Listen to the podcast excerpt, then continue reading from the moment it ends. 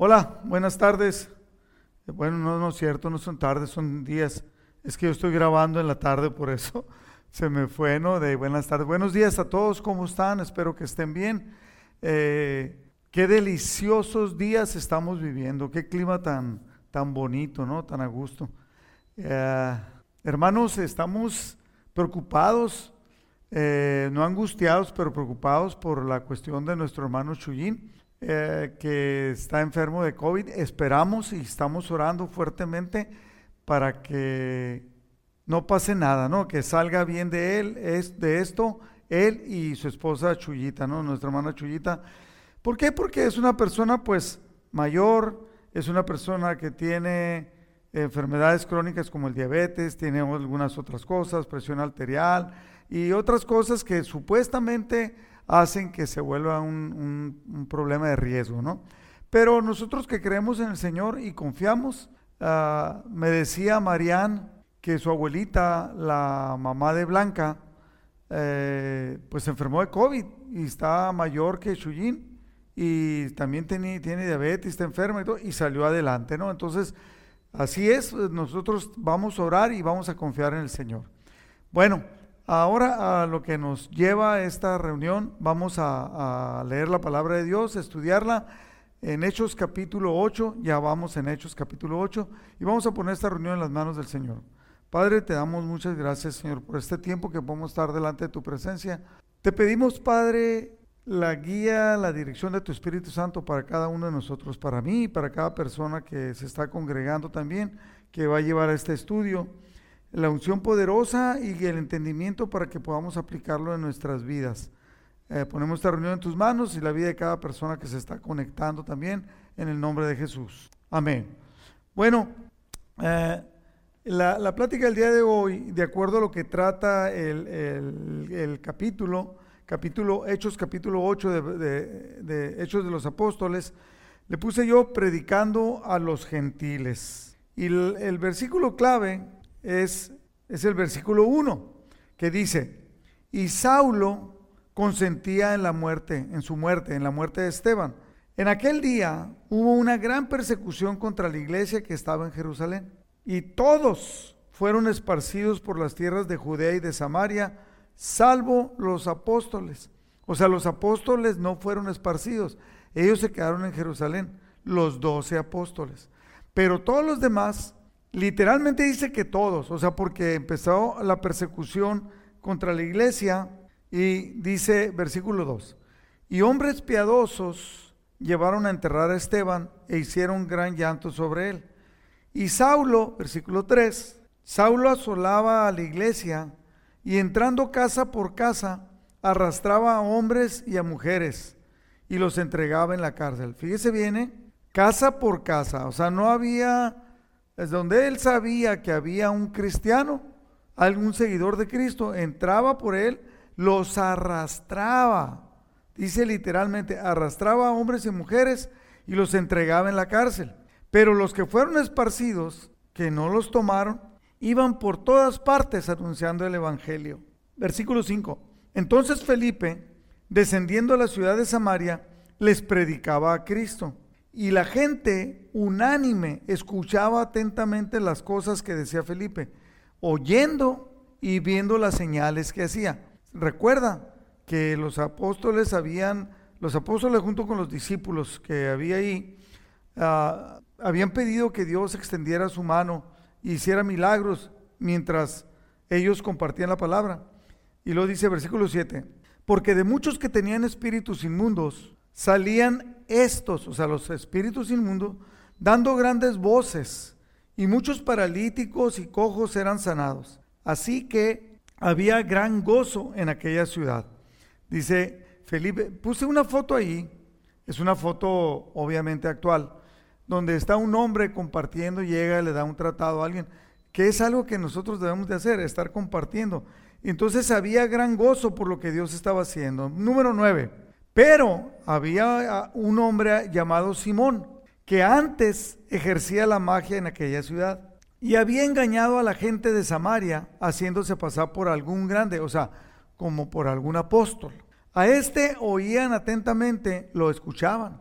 desde el más pequeño hasta el más grande. Todos lo escuchaban, diciendo, este es el gran poder de Dios. Él decía que la magia que hacía era el gran poder de Dios. Y le estaban atentos, porque con sus artes mágicas les había engañado por mucho tiempo. Pero cuando creyeron a Felipe, que anunciaba el Evangelio del reino de Dios y el nombre de Jesucristo, se bautizaban hombres y mujeres. O sea, sí estaban siendo engañados, como he dicho yo aquí en el Valle Imperial y en Mexicali.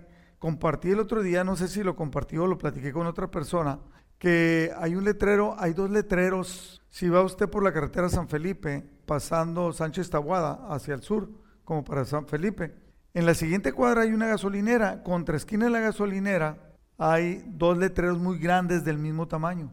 Uno es una porción de la Biblia que dice que creas en Jesucristo y, habla de Jesucristo. Eh, y del otro lado, del lado izquierdo, es un letrero igual de grande de una, ah, dice que es curandera y, te lee las cartas, el tarot, te adivina el futuro y todo. Entonces, mucha gente es engañada a través de la televisión. Hay programas de radio en Mexicali, muchos. Eh, tal vez haya más programas de radio de esos que cristianos. Y mucha gente es engañada porque manifiestan poder. Dice eh, un eslogan allí en ese letrero. Eh, obviamente cuando yo leí todo eso lo reprendí en el nombre de Jesús, ¿no? entonces dice que desde que tú llegues, ella te va a decir cosas que no te quede duda que te está, que te está leyendo tu vida, no más de verte. El poder manifiesto engañador de Satanás. Bueno, pero cuando creyeron a Felipe, la gente que anunciaba el Evangelio del reino de Dios y el, y el nombre de Jesucristo se bautizaban hombres y mujeres. Fíjese bien este versículo, ¿eh? También creyó Simón mismo, el mago también creyó en el Evangelio. Y habiéndose bautizado, o sea, creyó y se bautizó. Estaba siempre con Felipe, lo empezó a seguir para todos lados. Y viendo las señales y grandes milagros que se hacían, estaba atónito, estaba sorprendido. Porque ya le había dicho, ni yo con mi magia lo puedo hacer, ¿no? Versículo 14. Cuando los apóstoles que estaban en Jerusalén oyeron que Samaria había recibido la palabra de Dios, mandaron a Pedro, o sea, enviaron allá a Pedro y a Juan, los cuales habiendo venido, oraron por ellos para que recibiesen el Espíritu Santo, porque aún no había descendido sobre ninguno de ellos, sino que solamente habían sido bautizados en el nombre de Jesús. Entonces les imponían manos y recibían el Espíritu Santo. Ahorita lo voy a explicar todo esto, ¿no? Versículo 18. Cuando vio Simón que por la imposición de las manos de los apóstoles se daba el Espíritu Santo, les ofreció dinero a los apóstoles, diciéndoles, dame también este poder, a mí este poder, para que cualquiera a quien yo impusiere las manos reciba el Espíritu Santo. No había comprensión, vamos a decirlo, había una comprensión intelectual, física, pero no había espiritual, no había comprensión espiritual. Miraba que ellos imponían las manos, que la gente recibía, no dice la palabra de Dios cómo es que era manifiesto que recibían el Espíritu Santo. Es probable que hablaran en lenguas, es probable que hubiera alguna otra manifestación. ¿Se acuerda que ya hemos explicado que había dos tipos? En, el libro de los Hechos de los Apóstoles habla de dos tipos de manifestaciones. El de hablar en lenguas angelicales, que son incomprensibles para el hombre, y el hablar en otros idiomas. No dice cómo era claro que quedaba. Eh, Lucas, que fue el escritor de, del libro de los Hechos, no explica, nomás dice, y, entonces que, que recibían el Espíritu Santo. Entonces cuando ve él esto, ve un poder especial que él no tenía, que él no podía manejar. Entonces les dice, dadme también a mí este poder para que cualquiera a quien yo impusiere las manos reciba el Espíritu Santo. Entonces Pedro le dijo, tu dinero perezca contigo, o sea, tu dinero se muera junto contigo, porque has pensado que el don de Dios se obtiene con dinero. No tienes tú parte ni suerte en este asunto. No tienes parte ni suerte con la cuestión del Espíritu Santo, porque tu corazón no es recto delante de Dios. Arrepiéntete pues de esta tu maldad y ruega a Dios si quizás te sea perdonado el pensamiento de tu corazón. No dice aquí, y no sabemos si Simón haya sabido de la muerte de Ananías y Zafira, que tentaron, que le mintieron al Espíritu Santo y murieron. Entonces, pero era algo que se había divulgado por todas partes, diciendo lo que había pasado. ¿Se acuerda que dice la palabra de Dios que vino un gran temor sobre la iglesia? Bueno, aquí eh, todavía el apóstol Pedro no le dice vas a morir, como le dijo a Ananías, eh, ¿verdad? Sino que aquí le dice, arrepiéntete pues de esta tu maldad y ruega a Dios si quizás te sea perdonado el pensamiento de tu corazón. Como que le da una oportunidad para el arrepentimiento. Versículo 23. Porque en hiel de amargura y en prisión de maldad veo que estás. O sea, aquí el, el apóstol Pedro, lleno del Espíritu Santo, recuerda uno de los dones del Espíritu Santo es palabra de ciencia, palabra de sabiduría y discernimiento de espíritus. Aquí el apóstol Pablo está hablando con palabra de ciencia y está usando el don de discernimiento de espíritus. Y le dice, veo que en hiel de amargura y en prisión de maldad estás. Respondiendo entonces Simón, quien ya se había convertido, quien ya había sido bautizado, dijo, rogad vosotros por mí al Señor, para que nada de esto que habéis dicho venga sobre mí. O sea, para que no me pase nada. No habla, no dice que se arrepiente presuponemos que se arrepintió. ¿Ok? Y ellos, hasta, hasta ahí ya con Simón, ¿no? Y ellos, versículo 25, habiendo testificado y hablado la palabra de Dios, se volvieron a Jerusalén. Y en muchas poblaciones de los samaritanos anunciaron el Evangelio. Repita conmigo, en muchas poblaciones de los samaritanos anunciaron el Evangelio. Los apóstoles, cuando se regresaron a Jerusalén. Versículo 26. Un ángel del Señor le habló a Felipe, diciendo, levántate y ve hacia el sur, por el camino que desciende de Jerusalén a Gaza, el cual es desierto. Fíjese bien, le dice el Espíritu Santo, le dice exactamente las instrucciones. Si fuera en este tiempo le, dijera, ve, al, ve al, al, al kilómetro 47 de la carretera de San Felipe a Mexicali, o de Mexicali a San Felipe, es diferente, ¿no? Si es de Mexicali a San Felipe son 47 kilómetros, es de aquí para allá. Si es de San Felipe a Mexicali, 47 son de allá para acá. Sería exacto, así como él se lo le dijo en dónde. Entonces él, Felipe, se levantó, que fue obediente. Y sucedió que un etíope eunuco, funcionario de Candace, reina de los etíopes, el cual estaba sobre todos sus tesoros y había venido a Jerusalén para adorar, volvía sentado en su carro y leyendo al profeta Isaías, y el Espíritu le dijo a Felipe, acércate y júntate a ese carro. Lo lleva el Espíritu Santo, le dice, ve a tal lugar. Ahí va él, llega a ese lugar. Cuando llega, dice, pues como diciendo, aquí estoy. Dice, ¿ves ese carro? Acércate. El Espíritu Santo le da a conocer lo que tenía que hacer. Acudiendo Felipe, le oyó que leía al profeta Isaías. ¿Por qué le oyó? Porque era una costumbre de ese tiempo y de los judíos que cuando se leía la palabra, se leía en voz alta. ¿Ok? Le oyó que leía al profeta Isaías y dijo, pero ¿entiendes lo que lees? Versículo 31. Él le dijo, ¿y cómo podré si alguno no me enseñare? Y rogó a Felipe que subiese y se sentara con él. Versículo 32.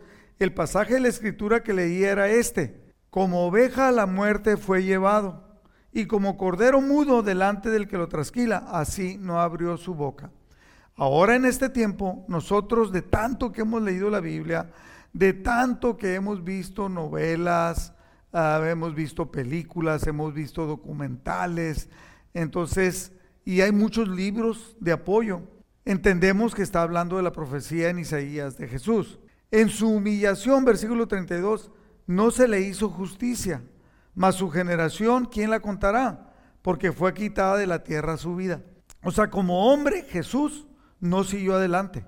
Llegó hasta los 33 años. Versículo 34. Respondiendo el eunuco, dijo a Felipe, te ruego que me digas de quién dice el profeta esto, de sí mismo o de algún otro. Es obvio que no sabía, que no entendía. Versículo 35. Entonces Felipe, quiero que pongan mucha atención en esto. Entonces Felipe, abriendo su boca y comenzando desde esta escritura de Isaías, le anunció el Evangelio de Jesús. Y yendo por el camino llegaron a cierta agua. Y dijo el eunuco, aquí hay agua. ¿Qué impide que yo sea bautizado? Felipe dijo, si crees de todo corazón, bien puedes. Y respondiendo el, el eunuco, dijo, creo que Jesucristo es el Hijo de Dios. Y mandó parar el carro y descendieron ambos al agua, Felipe y el eunuco, y le bautizó. Debía haber eh, sido un estanque grande donde se podían meter al agua. Entonces ahí Felipe lo bautizó. Cuando subieron, con versículo 39, cuando subieron del agua, el Espíritu del Señor arrebató a Felipe. Busqué como ocho versiones diferentes y en todas dice que fue arrebatado por el Espíritu Santo a Felipe y el eunuco ya no le vio más y siguió gozoso su camino. Pero Felipe se encontró en Azoto y pasando anunciaba el Evangelio en todas las ciudades hasta que llegó a Cesarea. Entonces, quiero, quiero darle ocho puntos de aprendizaje. Eh, aquí termina el, el capítulo 8. Entonces, son varias situaciones. Una, que, la, que Saulo, cuando todavía no era apóstol, asoló a la iglesia. La empezó a perseguir y los metía a la cárcel. Dos, que la gente que se fue huyendo de Jerusalén, a donde quiera que iba, predicaba el Evangelio. otra nota importante que sería, tres, que los discípulos oyendo que mucha gente en Samaria, usted sabe que Samaria y los judíos no se llevaban bien no había relación. Entonces, ellos querían saber lo que estaba pasando. Dijo, capaz de que es un desastre, ¿no? Porque ellos consideraban a los de Samaria como animales. Imagínate esta gente recibiendo el, recibiendo el Evangelio. Yo creo que están bien equivocados, han de haber pensado, ¿no? Estoy presuponiendo. Entonces van a ver cómo está la situación y ven que está bien. Entonces, otro punto es que ellos empiezan a ministrar el Espíritu Santo. Entonces, y lo reciben. El siguiente asunto es de el, mago, Simón el mago, y que ahorita le voy a dar unos puntos importantes. Simón el mago. Y después de ahí pasa a Felipe. Felipe, como usted recuerda, que habían escogido a siete diáconos o siete hombres de buena reputación, llenos del Espíritu Santo y de sabiduría, esas tres cosas.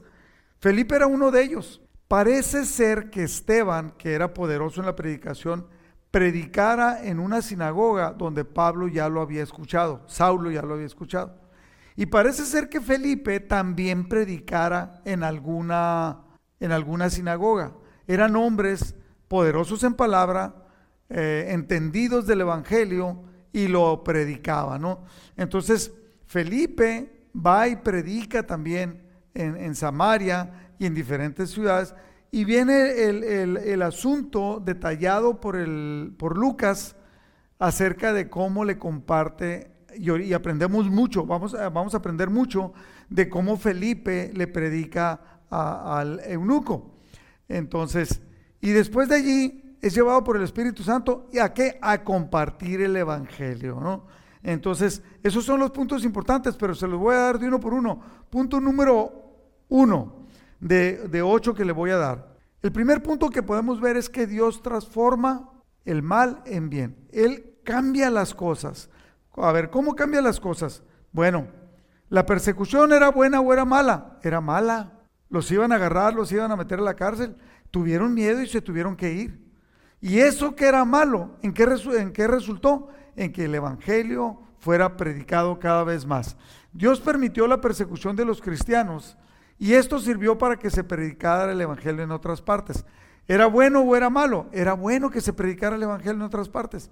Pero a través de la persecución, entonces Dios cambia las situaciones. Hay veces que nosotros vemos algo malo en la situación en nuestra vida o algo que pasó, pero Dios lo cambia por algo bueno. Hay veces que pasan muchos años y no podemos ver en dónde estaba lo bueno. Mire, eh, quiero tener mucho cuidado en esto que voy a decir para que no se entienda una cosa por otra. Ah, había una, una, persona que se juntó a vivir, todavía no conocía al Señor, se juntó a vivir con, una, con otra persona. Y ese hombre fue una persona muy mala. No conocía al Señor, la trató mal, no le, no le dio amor y todo. Y entonces ella no soportó más, no pudieron vivir juntos y se apartó. Después viene un hombre, la conoce a ella, se casa, ahora sí, se casa con ella, un hombre que conocía de Dios. Si el hombre, fíjese bien, ¿qué debe de hacer el hombre que se casa con ella? Lo primero es que le da gracias a Dios. ¿Por qué? Porque si el otro hombre no hubiera sido malo con esta mujer, ella nunca se hubiera separado de él. Entonces, una situación mala de la mujer lo cambió Dios para algo bueno. Entonces, nosotros debemos de dar, ver qué cosa. A veces perdemos un trabajo, pero es porque Dios quiere que dejes ese trabajo, porque Dios lo va a cambiar en algo bueno. En muchas cosas, en trabajo, en relaciones interpersonales, en muchas cosas. Es más, he sabido de personas que tienen problema en una iglesia, en una congregación. Y deben de salirse porque el pastor les hace la vida imposible, porque los ataca, porque no los quiere, por lo que usted quiera.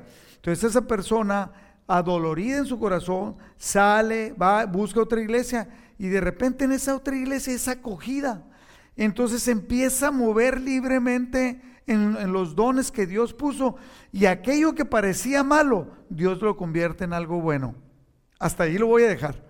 O sea, ¿verdad que le ha pasado tal vez a usted? A mí me ha pasado en la iglesia, en el trabajo, en diferentes circunstancias, en diferentes situaciones. Eh, es, es, algo tremendo cómo Dios puede cambiar las cosas de algo malo a algo bueno. Punto número dos, los milagros. Empezó a haber muchos milagros, ¿no? Los milagros en sí mismos no traen la salvación. Yo quiero que usted entienda esto. Los milagros por estar pasando con gran cosa en el nombre de Dios no traen la salvación, pero atraen a la gente al mensaje de salvación.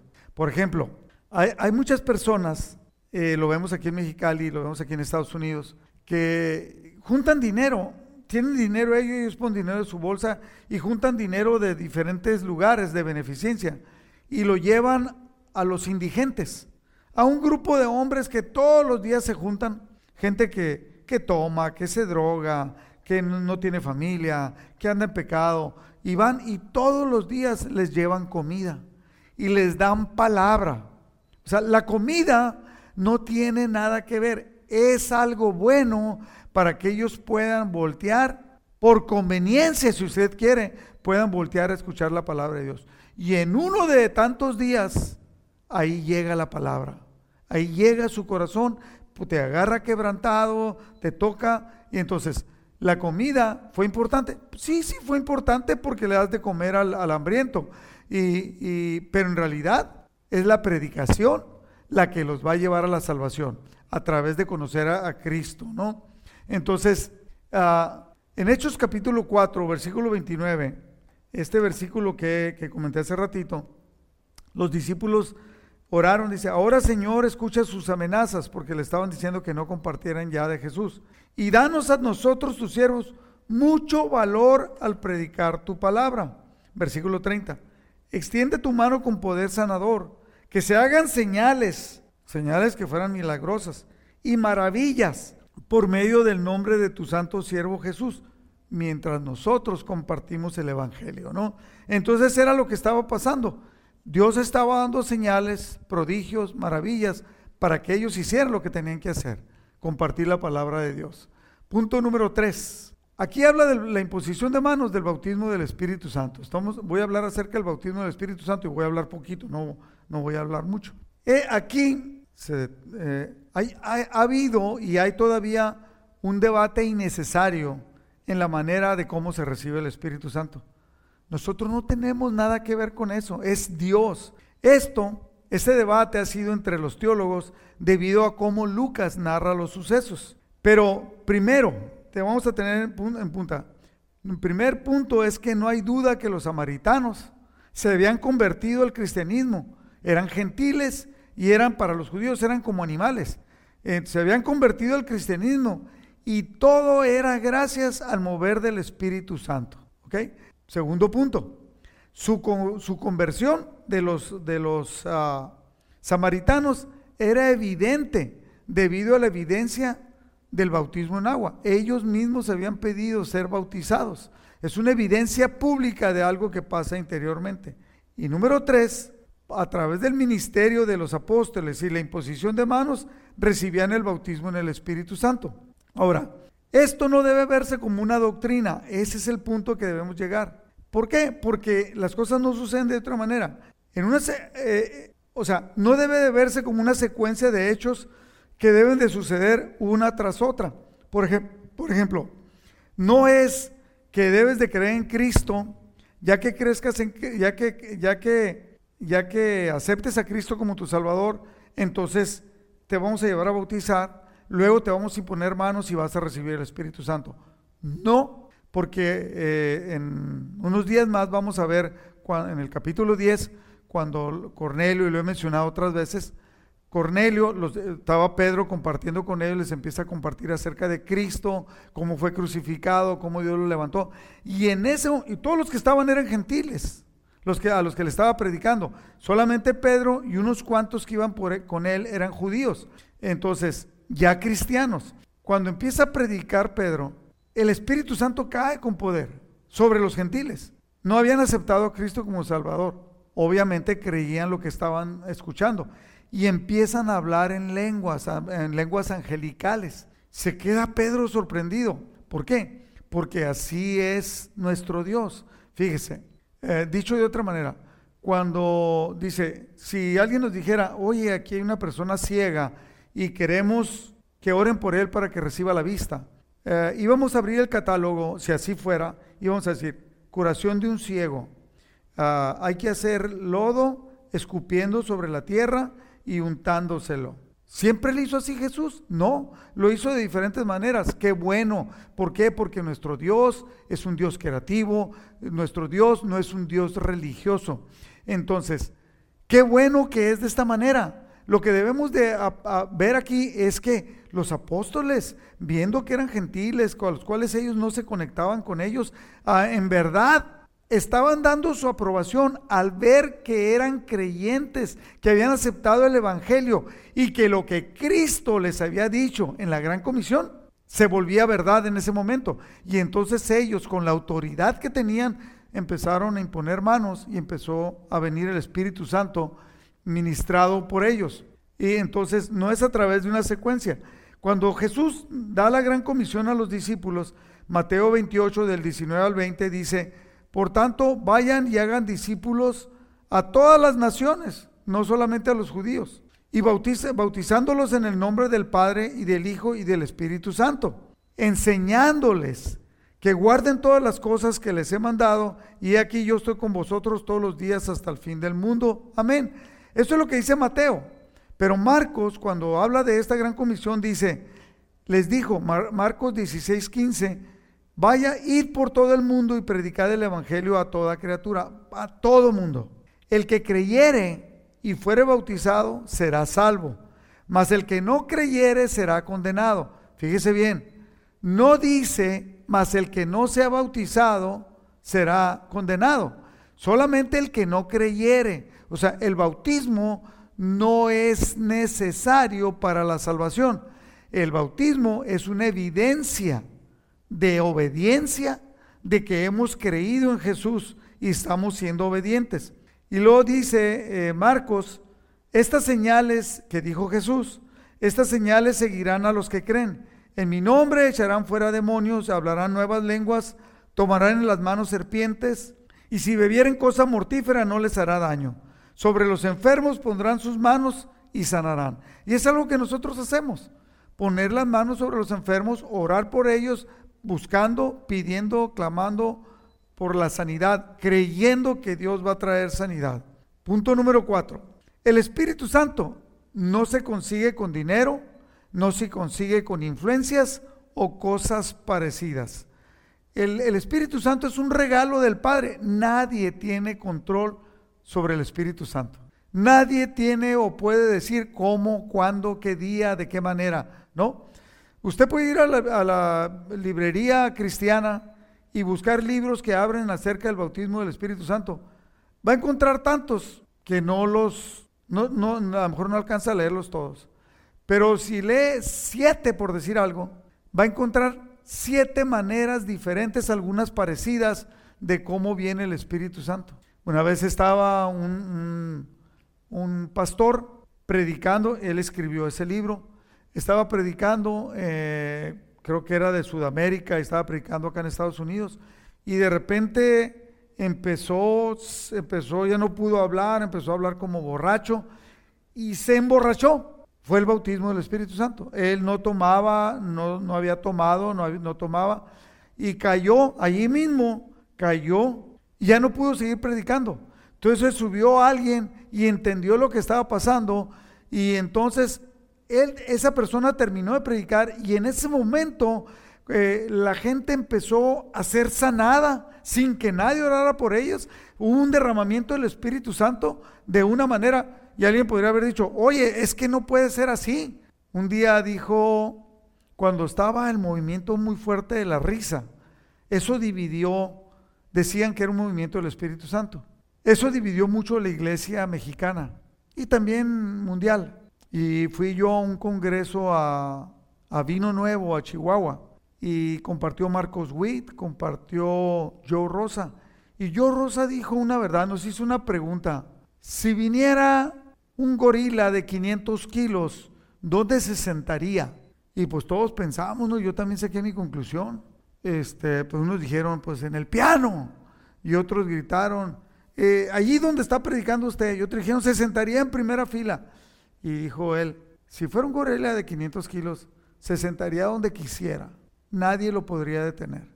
Así es el Espíritu Santo. Nadie lo puede dominar, nadie lo puede controlar. Eh, está dado con un propósito y, no es como nosotros querramos o la doctrina que tengamos. No, no es así. Entonces, es un regalo del Padre. Eso sí debemos de entender que el Espíritu Santo es un regalo del Padre. Jesucristo dijo en Lucas 11:13, dice, si ustedes siendo malos saben dar buenas dádivas a vuestros hijos, ¿cuánto más vuestro Padre Celestial dará el Espíritu Santo a los que se lo pidan. Entonces debemos clamar, debemos pedir. En Juan 7:38, Jesucristo dijo del Espíritu Santo, el que cree en mí, como dice la Escritura, de su interior correrán ríos de agua viva. Versículo 39, esto dijo Jesús del Espíritu que habían de recibir los que creyesen en Él. ¿Quiénes? Los que creyéramos en Él. Pues aún no había venido el Espíritu Santo porque Jesús no había sido aún glorificado. En Juan 14, 15, Jesucristo dijo, si me aman, guarden mis mandamientos. Y yo rogaré al Padre y os dará, el Padre os dará otro consolador, para que esté con vosotros para siempre. El Espíritu de verdad, el cual el mundo no puede recibir, porque no le ve ni le conoce. Pero vosotros le conocéis porque mora como ustedes y estará con, con ustedes Versículo 26 del mismo capítulo 14. Mas el consolador, el Espíritu Santo, está hablando Jesús, mas el consolador, el Espíritu Santo, a quien el Padre enviará en mi nombre, el Padre en el nombre de Jesús, lo envía a nosotros. Él os enseñará todas las cosas y os recordará todo lo que yo os he dicho. En Hechos 8:19, cuando, cuando Simón dice, Dadme también a mí este poder para que cualquiera a quien yo impusiera las manos reciba el Espíritu Santo. Él quería ministrar el Espíritu Santo, pero no lo entendía. Así pasa muchas veces con personas que estamos en la iglesia. No, no, no alcanza a las personas a veces entender el gran poder o para qué es. Ah, yo he visto personas que, que quieren tener el bautismo del Espíritu Santo, lo anhelan para sentirse superiores a los demás. Pero el, Espíritu Santo viene con el propósito de que Cristo sea glorificado en nuestras vidas y que nosotros podamos servirle. Es el principal motivo, ¿no? Después hay otros, pero es el principal motivo. Entonces, Pedro le dice, tu dinero perezca contigo porque has pensado que el don de Dios se obtiene con dinero. Entonces no se obtiene con dinero.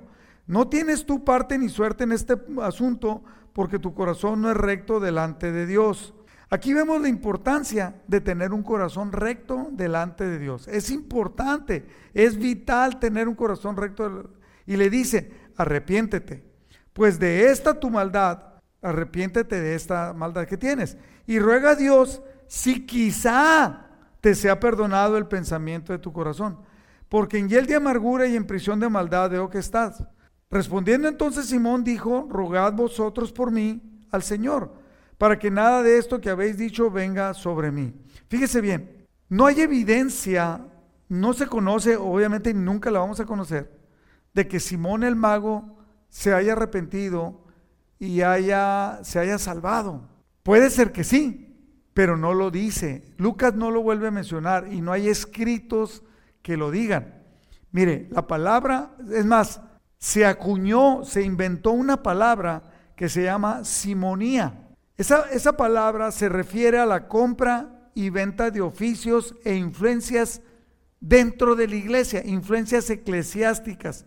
Y tiene su origen en Simón.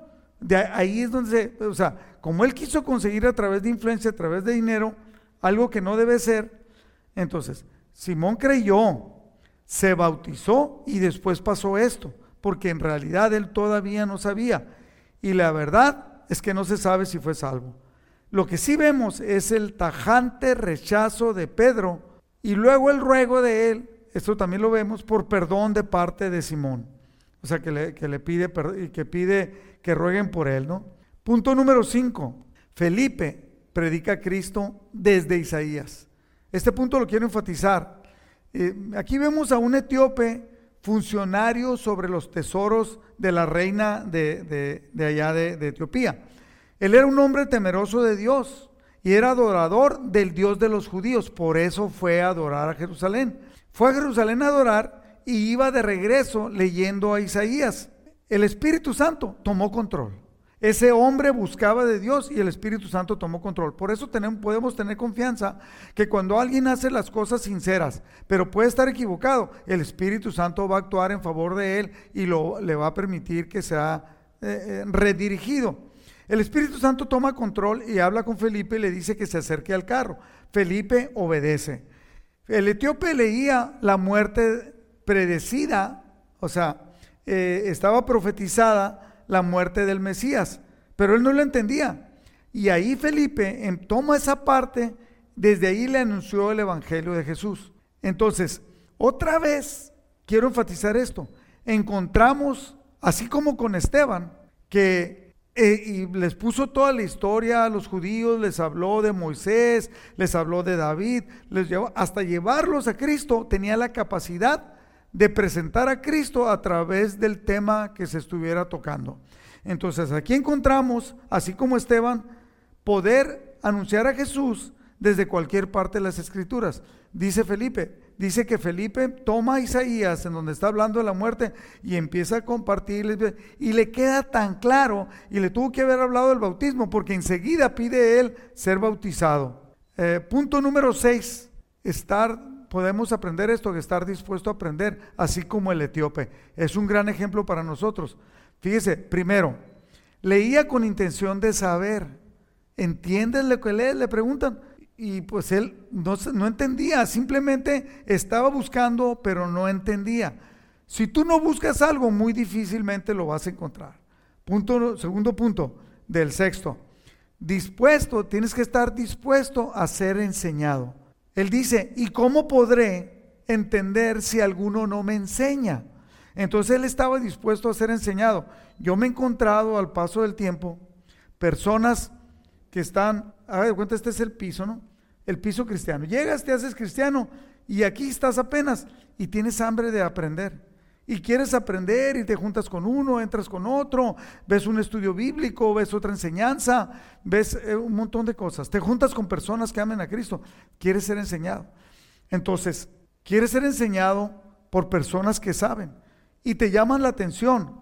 Cuando tienes un espíritu dócil, eh, enseñable, pones atención, haces preguntas y aplicas, y aplicas lo, lo, aquello que estás aprendiendo.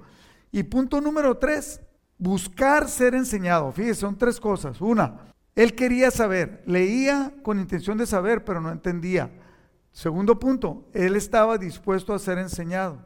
Y tercer punto, buscó, que es diferente estar dispuesto a buscar. Hay personas que están dispuestos a enseñar, pero no buscan aprender.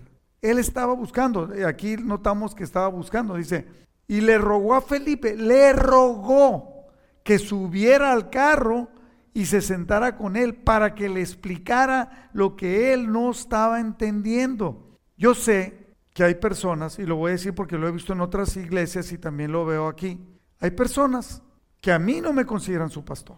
Están en la iglesia, me dicen pastor, pero no me consideran su pastor. ¿Por qué? Porque no se quieren sujetar. O sea, yo no, yo no busco que usted se sujete. Yo busco que usted crezca, que ame a Dios, que aprenda, que crezca en conocimiento. Pero si usted no quiere no quiere hacerlo y todo lo, todo lo desafía y todo no lo cree o, usted piensa que es superior, yo no tengo problema con eso. Tengo problema, yo estoy llorando por usted, pero yo no tengo problema con eso. Usted sígale.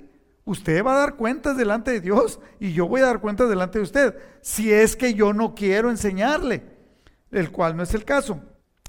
En Mateo 11:29, Jesucristo dijo esto, pónganse mi yugo déjenme enseñarles, porque yo soy humilde y tierno de corazón, y encontrarán descanso para el alma, como consecuencia, ¿no? O sea, si dejas, si te dejas enseñar y estás dispuesto a aprender, entonces, eh, eh, dice, Jesucristo nos va a enseñar a ser humilde y tierno de corazón, y también, y encontraremos descanso para el alma.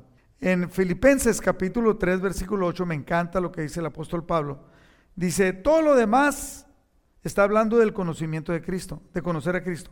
Todo lo que es además del conocimiento, aparte del conocimiento de Cristo, está hablando de, sus títulos, está hablando de su carrera, está hablando de, de su dinero, de las cosas que había conseguido en la vida. No vale nada cuando se le compara con el infinito valor de conocer a Cristo Jesús, mi Señor. Por amor a Él, he desechado todo lo demás y lo considero basura a fin de ganar a Cristo. ¿Está usted, mi querido hermano, dispuesto a aprender? ¿Está en verdad? Hace preguntas. Yo he conocido personas que hacen preguntas para desafiar, que hacen preguntas como metiendo hilo para sacar hebra, como dicen, no, metiendo aguja para sacar hebra. O sea, pero en realidad no quieren aprender, no tienen un espíritu enseñable.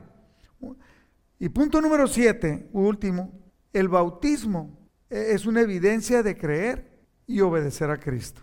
Esto es importante entenderlo, porque a veces hay personas que tienen 15 años de cristiano y no se han bautizado. No estoy esperando que venga, a que baje un ángel, estoy siendo así como, como sarcástico, ¿no? Estoy esperando que baje un ángel del cielo y me diga que ya me debo de bautizar. Es el primer paso al creer en Cristo, es el primer paso buscar el bautismo, aceptar el bautismo y dar evidencia pública.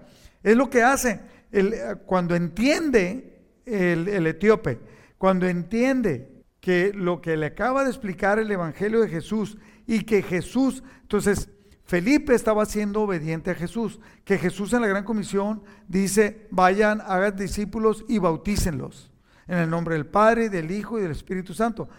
Y él le dice, aquí hay agua, ¿qué impide que sea bautizado? Esto, este, esto tiene una aplicación inmediata de lo que él acababa de aprender.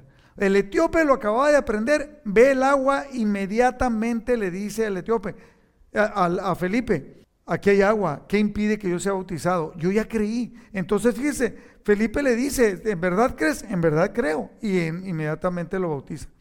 Aquí cabe la pregunta para usted, mi querido hermano. ¿Lo que usted ha aprendido lo ha aplicado de inmediato? Hay cosas que aplicamos en la relación entre hermanos. Hay cosas que aplicamos en la relación entre hermanos de la iglesia. Hay cosas que aplicamos en la relación con nuestra esposa, con nuestros hijos, inmediatamente. Yo en cuanto aprendí, inmediatamente llegué con mi esposa, le pedí perdón por lo que había hecho, por lo que no había hecho. Tomé a mis hijos y les dije, perdónenme, les dije, perdónenme, porque les he enseñado cosas que no debía de haberles enseñado, que estaba equivocado. Ahora que conozco a Cristo es diferente. Perdónenme eh, por, por, porque a lo mejor hice cosas no a lo mejor es seguro que hice cosas que no debía de haber hecho como padre con ustedes, porque no sabía, pero ahora que conozco a Cristo estoy aprendiendo y quiero ser el mejor padre y quiero ser el mejor esposo. Entonces debe de tener una aplicación de inmediato. Y el punto número 8, que son ocho puntos, anunciando el Evangelio por todas las ciudades. Felipe acababa de ser obediente al, Espíritu Santo para compartirle al etíope, al etíope terminó y no se detuvo ahí como diciendo ya, ya, ya le compartí, era lo que quería el Espíritu Santo. No, la palabra de Dios dice que fue arrebatado por el Espíritu Santo y apareció en Azoto, otro, otra ciudad, otro pueblo. Él no se detuvo allí. siguió siendo obediente al Espíritu Santo y a la gran comisión, a lo que el Espíritu Santo le estaba pidiendo y a lo que, eh, y a lo que Jesús le había pedido. La pregunta para usted y para mí también, que yo ya me la hice, es a cuántas personas le ha compartido usted. ¿Ha sido prioridad compartir? O sea, la prioridad de un cristiano, obviamente, es amar a Cristo y ser obediente a Cristo. Y en esa obediencia, lo primero que debemos de hacer es empezar a compartirle a los demás. Una cosa que me enseñó mi pastor cuando yo me hice cristiano, dice, lo primero que tú recibes al hacerte cristiano es una caña de pescar. O sea, una caña de pescar para pescar hombres, para pescar seres humanos, para compartir el Evangelio. Incline su rostro. Si usted no lo está haciendo, pídale perdón a Dios. Para, para, que empiece a compartirlo, debemos aprender. El libro de los Hechos de los Apóstoles está lleno de enseñanza para nosotros, que nosotros debemos de ser alguien que comparta el Evangelio. Padre, te damos gracias, Señor, por tu palabra, que en realidad nos, nos enseña, pero a la vez nos confronta con, con nuestra comodidad como cristianos. Eh, no es que seamos cristianos del siglo XXI y que seamos diferentes. Eh, debemos de ser seguidores apasionados de Cristo para compartirle. Si somos adultos, si somos jóvenes o si hay niños, Señor, que los niños le compartan a niños. Que, que eh, que podamos compartirle nosotros a nuestros nietos, a nuestros hijos, a nuestros hermanos, a, nuestros compañeros de trabajo. Danos la capacidad, danos la creatividad para poder compartir. Y que podamos ser así como Esteban y como Felipe, que podamos, tengamos la posibilidad de poder compartir del Evangelio de Cristo a cada persona. Eh, yo pongo mi vida delante de ti, te pido perdón cuando no lo he hecho. Y pongo la vida de cada uno de mis hermanos, Señor, que en este momento cada uno de ellos te está pidiendo perdón por no haberlo hecho. Y te pedimos no tan solo que nos, que nos perdones, sino que nos des la creatividad, la capacidad y la disposición para poder ver dónde hay una necesidad y poder compartir de tu evangelio. Te damos gracias por lo que estás haciendo en la vida de cada uno de nosotros y en, y en la vida de cada persona que está escuchando también aquí en la congregación.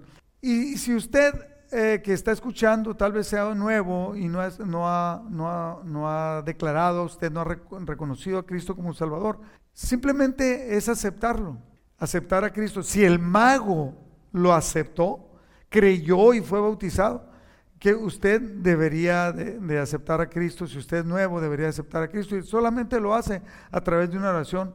Y repita conmigo, Señor Jesús, yo te reconozco como mi Señor y como mi Salvador. Te pido que vengas a habitar en mi corazón. Te pido que me perdones y me limpies de todo pecado y llevar una vida diferente a la que tú quieres que yo viva. Dame la capacidad, enséñame y, llévame a creer totalmente. Deposito en este momento mi confianza en ti como mi Señor y mi Salvador. Y te pido, te pido que me lleves a vivir una vida diferente en el nombre de Jesús. Amén. Si usted hizo esta oración, le aseguro que su nombre está escrito en el libro de la vida, pero no se quede allí. Hay que declararlo como Señor y obedecerlo. Empiece a congregarse, empiece a leer la palabra, empiece a hablar con Él, empiece a juntarse con cristianos. Gracias.